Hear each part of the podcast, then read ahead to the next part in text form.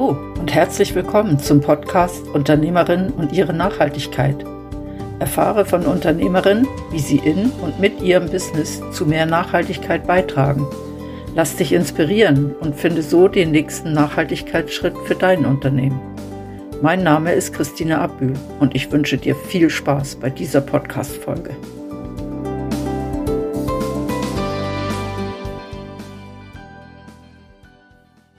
Für die heutige Podcast-Folge bin ich unterwegs zur Santina GmbH. Dahinter verbergen sich zwei junge Frauen, die sich schon im Studium kennengelernt haben. Danach haben sie unterschiedliche Wege eingeschlagen, sich dann aber irgendwann wieder gefunden. Ihr Spezialgebiet ist Lebensmittelrecht. Und damit unterstützen sie Start-ups und kleine Unternehmen aus dem Food-Bereich. Was mich wundernimmt, ist, was hat das mit Nachhaltigkeit zu tun? Oder andersherum gefragt, haben die beiden mit ihrem Angebot und ihrem Wissen einen Einfluss auf Nachhaltigkeit? Wird bestimmt ein spannendes Interview. Bleibt dran. Heute bin ich bei Santina und ich sitze hier mit Sandra und mit Bettina und die beiden unterstützen Food-Startups und Lebensmittelbetriebe bei Fragen rund um lebensmittelrechtliche Anforderungen. Meine Frage an euch wäre, kommt ihr da auch mit Fragen zur Nachhaltigkeit in Berührung? Ja, das ist aktuell ist das wirklich bei sehr vielen Betrieben auch eine Frage, die sie sich stellen und was sie sehr gerne auf Verpackungen schreiben meistens und auf der Webseite. Ähm, viele suchen sich auch ihre Verpackungen nach möglichst nachhaltigen Aspekten aus und ja, das ist halt manchmal nicht so einfach, weil es halt dann manchmal so ein einen Zielkonflikt gibt zwischen Food Safety, sage ich jetzt mal, und Nachhaltigkeit. Aber Bettina kann da sicher auch noch ein paar Beispiele nennen. Ja, ich denke, ein anderer Aspekt ist noch die Haltbarkeit der Lebensmittel und das ist bei uns immer wieder ähm, ein grosses Thema und oftmals auch die erste Anfrage oder der erste Kontakt mit, mit den Kunden, was es um die Haltbarkeit geht. Für das interessieren sich unsere Kunden äh, ziemlich stark. Ja. Gibt es Verpackungen, die das Haltbarkeitsdatum eigentlich so weit Richtung Produktionsdatum schieben, dass der Verkauf fast nicht mehr möglich ist? Mm. Es kommt sicher darauf an, bei einem Lebensmittel, welche Verpackung das man hat und dass man die sehr, sehr genau aus, ausliest und, und passend auf sein eigenes Lebensmittel. Und ja, je offener das es ist, also im offenen Verkauf, wo man halt keine Verpackung hat, ja, ist es sicher so, dass das weniger lang haltbar ist, als, als wenn man eine Verpackung hat. In den, in den allermeisten Fällen würde ich mal behaupten. Dann ist das wahrscheinlich auch der Grund, dass viele sage ich mal, neue Anbieter, die mit so innovativen, tollen Produkten auf den Markt kommen, dann das in Plastikverpackungen haben und ich mir immer denke, warum machen sie das nicht in Glas oder so? Ja, ähm, ob das jetzt wirklich nur immer mit der Haltbarkeit zu tun hat, äh, weiß ich nicht. Ich glaube, bei, der Auswahl von Verpackungen gibt es ganz viele äh, Sachen zu bedenken. Halt auch Möglichkeiten, jetzt das Produkt nachher wirklich in die Verpackung reinzubringen. Der Handel hat da wahrscheinlich auch ein Wörtchen mitzureden. Ähm, ja, Glas ist halt schwerer als, als Plastik ähm, ja, das, ich denke, solche Gedanken spielen da, spielen da auch mit und ja, gewisse Sachen sind halt auch schwieriger äh, ähm, in, eine, in, eine, in ein Glas zu verpacken, in ein Glas reinzubringen, als in Plastik äh, zu haben. Gut, wenn man äh, immer an Erstöffnungsschutz zum Beispiel denkt, ähm, ist das bei einem Glas nicht immer einfach der, der Erstöffnungsschutz gewährleisten und das ist halt bei Plastik oftmals einfacher. Okay.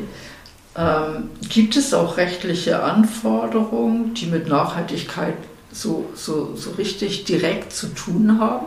Also gibt es irgendeine Bestimmung, die sagt, immer wenn es möglich ist, muss man natürliche Stoffe äh, für die Verpackung nehmen oder für, also, für das Produkt? Eine Bestimmung, die so weit geht, gibt es meines Wissens nicht. Aber es gibt natürlich gerade in Bezug auf Verpackungen gibt schon Anforderungen. Also was für Stoffe dass man darf brauchen für eine Verpackung zu machen und welche Anforderungen das sie muss erfüllen Und ähm, die Hersteller der Verpackungen müssen auch Konformität mit Lebensmitteln können bestätigen Das mhm. gibt schon, aber es ist wirklich so ein Spezialthema. Also ja, da sind mir nicht wirklich die Koryphäen in diesem Bereich. Das, ja, und das ist schon ein schwieriges Thema, wo man glaube noch sehr viel Forschung muss betreiben und ähm, sind wir im Kontext des konkreten Lebensmittels mit der konkreten Verpackung anschauen, was das dann für ja, Interaktionen gibt natürlich. Ja, das kann ich mir gut vorstellen. Es ist wahrscheinlich auch ein Unterschied, ob das Lebensmittel nachher irgendwie tiefgefroren ist oder ob es in der Verpackung erhitzt wird oder was weiß ich auch immer. Wie lange sie Verpackung bleibt. Genau. Ähm, ich nehme an, das Haltbarkeitsdatum von einem Lebensmittel hat viel mit Nachhaltigkeit zu tun, oder? Wir würden jetzt sagen, ja. Und darum sagen wir den Betrieben auch, also probieren es wirklich ähm, passend auszuwählen. Logischerweise am Anfang ist es halt meistens so, dass man hm, vielleicht ein bisschen auf Nummer sicher geht und dass man sich dann die Haltbarkeit ein bisschen verlängert. Aber ähm, es lohnt sich wirklich, dort ein, ein gutes Datum zu bestimmen, dass man nachher ein möglichst nachhaltiges Produkt hat, auch in dem Sinn, dass man es eben möglichst lang kann lagern kann. Okay, also das geht so ein bisschen in die Richtung, kein Food Waste zu machen, indem ich sage, das Haltbarkeitsdatum, das ist erst weiter weg und ich sorge eigentlich auch dafür, wenn ich dann öffne, dass ich noch riechen und schmecken kann, dass das vielleicht doch noch gut ist, auch wenn das Haltbarkeitsdatum überschritten ist. Äh, tut ihr da speziell in die Richtung auch eure Kunden beraten, dass ihr sagt, ähm, schaut, dass das noch eine lange Zeit vom Haltbarkeitsdatum bis zum wirklich, jetzt kann man es nicht mehr essen, besteht? Äh, ja, also ähm, es ist natürlich, viele Kunden kommen schon, oder kommen eigentlich mit der Frage zu uns, wie bestimme ich denn überhaupt meine, meine Haltbarkeit und man muss immer daran denken, den Kunden ist es eigentlich auch am liebsten, wenn, wenn die Haltbarkeit noch möglichst lang ist. Ähm, ja, so können sie auch gewisse Mengen produzieren und es rendiert dann auch eher für sie, das so äh, nachher äh, zu vermarkten. Also sie haben es eigentlich auch sehr gerne, ähm, wenn, es, es möglichst lang ist und das ist sicher in, allen, ähm, in allen Interessen, die, die möglichst lange Haltbarkeit. Ähm, ich denke, man darf auch nicht vergessen, dass eine möglichst lange Haltbarkeit nicht vielleicht zwingend der Food Waste tut, tut reduzieren, denke ich, weil, weil man halt dann auch viel äh, im Voraus kauft. Und ähm, ja, das ist vielleicht nachher auch nicht das Ziel, dass es nachher im, im Schaft steht, weil man muss daheim das nachher auch unter Kontrolle haben, dass das möglichst gleich ähm, nachher auch verbraucht wird. Du sprichst jetzt von den Sachen, die ganz hinten in der Schublade sind, die so irgendwann mal zum Vorschein kommen. Genau, genau. Und voller Entsetzen feststellt, dass das schon lange abgelaufen ist. Was würdet ihr einem Verbraucher empfehlen, wenn das Haltbarkeitsdatum von etwas abgelaufen ist? Was zu machen? Ja, sicher mal anschauen. Wie sieht es aus? Dann mal ein bisschen riechen. Wie riecht es? Und nachher kann man dann vielleicht mal probieren. Es kommt halt wirklich auch darauf an, was, also was es für ein Lebensmittel ist. Vielleicht müssen wir hier noch sagen, es gibt ja zwei Datierungsformen. Also es gibt wirklich das Mindesthaltbarkeitsdatum, dort kann man das wirklich wie machen. Da sagt man, sofern es richtig gelagert ist, kann man es auch noch länger konsumieren. Beim Verbrauchsdatum, ähm, dort geht es natürlich nicht, also bei leicht verderblichen Lebensmitteln dort ähm, ja, würde ich jetzt auch wirklich empfehlen, gescheiter nicht mehr brauchen, gerade wenn es um Hackfleisch geht oder so. Und schlussendlich kommt es auch immer darauf an, für wer dass man es nachher will, will brauchen denke ich mal. Genau. Also wenn man eben irgendwie äh, jemandem mit Vorerkrankungen oder irgendjemandem im Spital, ja, würde man nicht empfehlen, überhaupt irgendetwas abgelaufen zu geben oder auch bei Babynahrung muss man vielleicht ein bisschen besser aufpassen, weil halt, ja, wirklich bei Leuten, wo das Immunsystem vielleicht nicht so gut ist, ähm, ja, man sollte vielleicht nachher nicht servieren, aber bei gesunden Leuten ja, die halt auch etwas von Lebensmitteln verstehen, äh, ist doch nicht ein Menschenverstand, wo wir sicher auch daran appellieren. Ähm, Habe ich das richtig verstanden? Wenn das Mindesthaltbarkeitsdatum abgelaufen ist, kann ich mich so ein bisschen auf meine Sinne verlassen. Also wenn das noch schmeckt, wenn das gut riecht, wenn das gut aussieht, dann ist es wahrscheinlich oder mit hoher Wahrscheinlichkeit auch noch völlig in Ordnung. Ähm, beim Verbrauchsdatum ist das aber nicht so. Genau. Und was man vielleicht noch muss sagen beim Mindesthaltbarkeitsdatum, das ist meistens wie festgelegt ähm, bei einem verschlossenen Produkt, also nicht beim angebrochenen Produkt. Ja. Und also, dann muss man erstens muss man halt noch das anschauen, ja, wie ist jetzt der Zustand, ist es unverschlossen oder ist es, ähm, ja, was ist es genau? Und beim Verbrauchsdatum ist es wirklich so, das ist eigentlich ein sicherheitsrelevantes Datum, also im Sinne vom Gesundheitsschutz. Und dort ist die Marge meistens auch nicht so gross, die die Lebensmittelhersteller haben. Also die Sicherheitsmarge quasi. Ja, beim Mindesthaltbarkeitsdatum ist die meistens grösser in der Zeit, wo der Hersteller für die Qualität von seinem Lebensmittel garantiert, bis es dann auch wirklich verdirbt. Mhm. Genau. Und in dieser Hinsicht tun wir natürlich unsere Kunden auch beraten, weil es, wir sehen es immer wieder, dass Produkt ein Verbrauchsdatum drauf haben, wo drauf steht, verbrauchen bis, was nicht nötig ist oder wo man eben gerade so gut kann, das Mindesthaltbarkeitsdatum drauf, drauf tun. Und wie Sandra schon gesagt hat, beim Mindesthaltbarkeitsdatum sind eher länger haltbare Produkte. Und ja, bei vielen Produkten kann man ja nicht sagen, wenn sie das Mindesthaltbarkeitsdatum haben, die Teigwaren sind jetzt bis heute gut, aber morgen sind sie gerade total schlecht. Und, und das ist nachher wirklich, wirklich auch ein bisschen gesunder Menschenverstand. Das erinnert mich an mein Herz allerliebsten, der heute Mittag aus irgendwelchen Gründen äh, die Militärkekse auf dem Tisch hatte und mir dann vorgelesen hat, dass die noch bis zum 17.08.24 um 9.17 Uhr haltbar sind. genau. Okay. Äh, ich, ich möchte nochmal auf dieses Verbrauchsdatum zurückkommen. Heißt das, wenn Verbrauchsdatum abgelaufen ist, kann das sein, dass das noch völlig gut aussieht, dass das auch noch völlig gut riecht, aber dass es trotzdem verdorben ist, weil irgendwie wahrscheinlich, ich weiß auch nicht, irgendwelche Mikroorganismen da drinnen zugange sind, die dann der Gesundheit nicht zuträglich sind. Genau, das sind meistens die Pathogene, die krankmachenden Keime ja. und die äh, sind die, die gefährlich sind, für so einfach zu formulieren, für, für, für einen Menschen. Und, aber auch die, die man eben nicht unbedingt schmeckt oder sieht. Ja.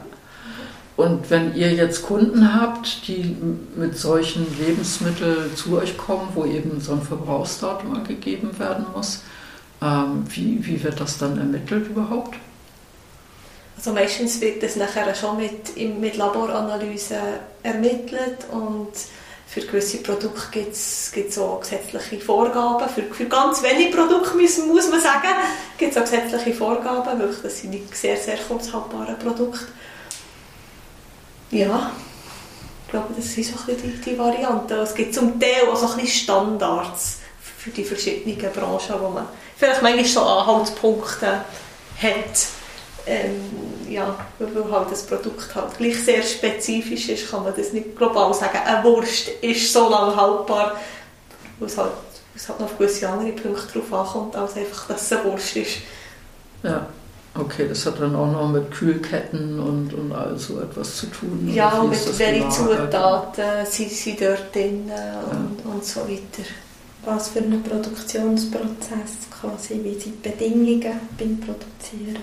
Ja. hat auch noch Einfluss.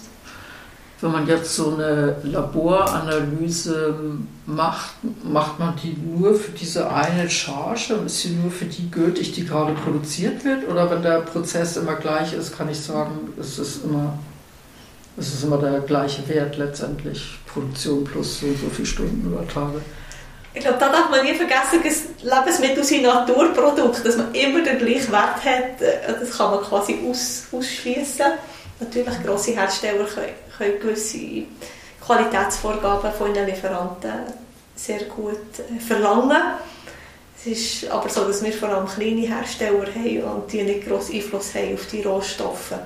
Äh, von dem her sind die sicher sehr unterschiedlich und dort geht es halt nachher darum, dass man Probennahmen möglichst so macht, dass sie so standardisiert ist, dass es nachher eben auf möglichst lange Zeit man kann sagen, ja, das ist anwendbar auf jede Charge. Und das geht natürlich auch so weit, dass halt auch der Produzent sich einen gewissen Ablauf muss bei Produktion überlegen und dann halt wirklich auch selber standardisieren und so einhalten, weil sonst stimmt es halt das nächste Mal wieder nicht mehr, die, die Werte. Weil eigentlich, das ist, das ist auch in der Industrie so, bei sehr, sehr wenig Produkten wird wirklich jede Charge im Labor untersucht. Ich würde sogar behaupten, es sind eher Speziallebensmittel, wo man diese Sicherheit braucht, weil Laboranalysen sind, sind sicher nicht günstig und das wird sich sonst halt auf unsere Preise wo man, man dann im Laden zahlt, auswirken. Die sind ja wahrscheinlich auch nicht so wahnsinnig schnell, oder? Also es ist ja nicht, dass ich jetzt das irgendwo hinbringe, sofort das Ergebnis bekomme, sondern unter Umständen muss ich warten und das dann die Zeit, oder in der Zeit darf ich dann, darf ich dann schon verkaufen oder noch nicht? Ähm, doch, also diese Sachen gehen ja gar nicht, wenn man ja. müsste auf das Lebensmittel, auf, auf die Analyse warten. Ähm, das geht oftmals bei, bei mikrobiologischen Untersuchungen, ähm, ja, sind zwei, drei Tage schnell, je nach Chem, was man da braucht, wo man, wo man analysieren will. Es kann aber auch bis zu einer Woche gehen und eben Frischprodukte sind zum Teil nachher schon, schon konsumiert, oder, bis, bis, bis man da das Resultat hat. Und da geht es dann mit diesen Resultaten oftmals eher darum, wie, wie man dafür vorsorgen, dass es eben in den zukünftigen Chargen nicht mehr, nicht mehr so ist. Also, dass man dort probieren zu suchen, was ist der Fehler, sage ich mal, mhm. in, vielleicht eben im Ablauf ähm, vom Wareneingang bis zum Warenausgang und dann tut man halt wieder eine nächste Analyse machen, dass man, dass man nur noch sichere, sichere Produkte auf den Markt bringen kann. Das heißt, da bist du auch wieder in so einem ähm, Nachhaltigkeitsbereich drin, weil wenn ich den Prozess jetzt so aufsetze, dass ich möglichst wenig Ausschuss zwischen dem Punkt, wo das zu mir in die Produktion reinkommt und da, wo mein Produkt rausgeht, habe, äh, umso besser ist es. Und tut ihr diese Beratung auch machen, dass ihr sagt, ich gucke diesen ganzen Prozess an und ich ich helfe den, den, den Kunden rauszufinden, wie, wie muss ich mit diesen einzelnen Komponenten jetzt umgehen, damit ich ein wirklich nachhaltiges Produkt so weit wie möglich habe. Also häufig ist es so, dass eben Kunden uns entweder wegen der Etikette oder wegen der Laboranalyse kontaktieren. Und dann, ähm, wenn es um Laboranalyse geht, ist es wirklich häufig so, dass wir eben sagen, schau, du hast erst aussagekräftige Analysen, wenn man wieder Prozess standardisiert hat, wenn du eben immer so ein die gleichen Zutaten brauchst. Und dann sind wir nachher meistens bei der Selbstkontrolle der Betriebe. Also die Selbstkontrolle, das ist eigentlich so ein bisschen die Methoden und Verfahren, die sie anwenden, dass ihre Lebensmittel sicher sind.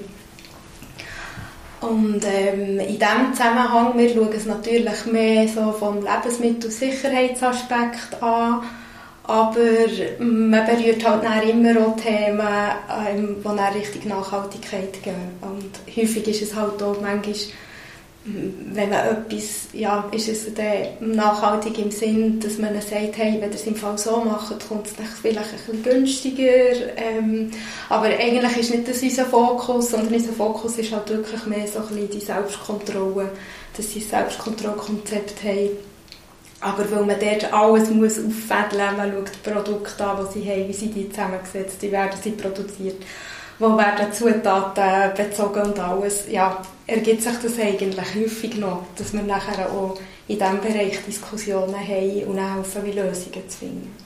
Also in, in, dem ganzen Prozess hast du ja wahrscheinlich auch ziemlich viele Ansatzpunkte, die mit Nachhaltigkeit zu tun haben. Also schon, wenn ich bedenke, wie reinige ich das Ganze, nehme ich da ein irgendwas, was mit viel Chemie und viel, viel nicht abbaubaren Stoffen behaftet ist oder nehme ich ein Putzmittel, was biologisch abbaubar ist, das sind ja schon so oft Kleinigkeiten. Ja. Oder halt dann auch die Rohstoffauswahl. Also quasi ja. nehme ich einen biologischen Rohstoff oder nehme ich etwas Konventionelles. Also, ja, und etwas aus der Region. Genau. Ähm, aber deine Frage war schon, äh, wir da beraten. Ich ja. habe das Gefühl, jetzt, dass, dass man regionale Rohstoffe ähm, nimmt, dann müssen wir gar nicht so beraten. Weil, wie gesagt, wir, wir, wir haben wirklich die kleinen Lebensmittelhersteller, von einem Betrieb bis vielleicht kleinere KMUs. Und das ist denen sehr oft bewusst oder das ist auch etwas, was sie dann vermarkten wollen und das machen sie ganz viel, oft schon von selber. Das wäre jetzt schon fast meine nächste Frage gewesen. Ich habe das Gefühl, dass es immer mehr Kleinstproduzentinnen und Produzenten gibt, die wirklich sehr auf regionale und auf Bio achten und denen das auch ganz viel wert ist und die auch sagen, ähm, ich, mir ist nicht daran gelegen, dass ich einen Großverteiler beliefern kann, sondern ich habe lieber einen Direktverkauf und weiß, zu mir kommen nur die, die vorbeigehen oder die so und so mit dem Velo kommen oder so. Ist das, ist das, weil ich in dieser Bubble drin bin oder begegnet euch das auch viel mehr? Also uns begegnet das auch viel, ja. Und dort ist dann manchmal, müssen wir dann auch wieder ein bisschen bremsen, eben zum Beispiel, wenn sie es dann Verpackung schreiben oder meistens, also das eine ist, man macht es aus Überzeugung, aber logischerweise ist das halt auch etwas, was im Marketing gut läuft. Und dort müssen wir dann manchmal wieder ein bisschen bremsen und sagen, ja, schreib vielleicht etwas diesbezüglich gescheiter erst auf die Verpackung, weil dann kannst du wie sichern, dass du immer kannst zum Beispiel Schweizer Rohstoffe beziehen kannst. Oder ähm, überleg dir schon jetzt, wie gehst du damit um, wenn, wenn es jetzt halt eine schlechte Ernte ist und du hast keine Schweizer Ware. Produzierst du nicht oder nimmst du gleich andere Ware? Und was hat das dann für Auswirkungen auf die Verpackung und auf die Glaubwürdigkeit des Betriebs? Ja. Und das Thema Bio hast du, hast du äh, angesprochen und das ist halt ja, nicht ganz ein einfaches Thema, äh, gerade in Bezug auf Lebensmittel wissen müssen. Ähm, und ja, man darf nicht einfach so Bio auf, auf die Verpackung schreiben, auch wenn alles Bio ist, aber das sind noch Prozesse und, und Anforderungen hinten dran, äh, ja, wo man zuerst muss sicherstellen und gewährleisten nachher, dass das so äh, umgesetzt nachher so kann werden und kontrolliert wird und so weiter. Ja. was sich wie auch lohnt. Also wenn man jetzt sagt, ich will mein Produkt zum Beispiel bio zertifizieren, dass man sich auch ein bisschen Zeit lässt, darauf herzuschaffen. Und also viel wollen sich gerade sofort anmelden und wollen es durchgehen, aber dann häufig ist das sehr stressig halt, weil sie haben die Unterlagen noch nicht zusammen und sie, sie haben noch nicht alles dokumentiert und ähm, da ist es wie einfacher, wenn, die Unternehmen auch ein bisschen Geduld haben halt, und wirklich darauf hinarbeiten und es als Ziel haben, aber es, ja, manchmal ist es einfach nicht sofort realisierbar. Das finde ich einen sehr schönen Abschlusssatz. Das ist auch etwas, was für viele Unternehmerinnen ja gilt. Manchmal muss man sich wirklich die Zeit lassen und nicht alles auf einmal wollen, aber lieber kontinuierliche kleine Schritte machen, oder? Mhm. Danke euch. Danke. Danke.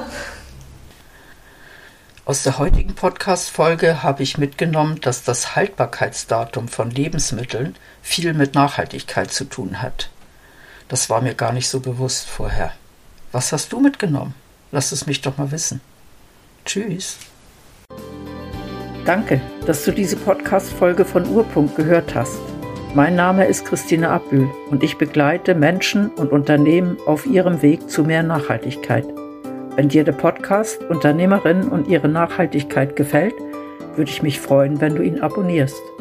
In diesem Sinne, tschüss, bis zum nächsten Mal.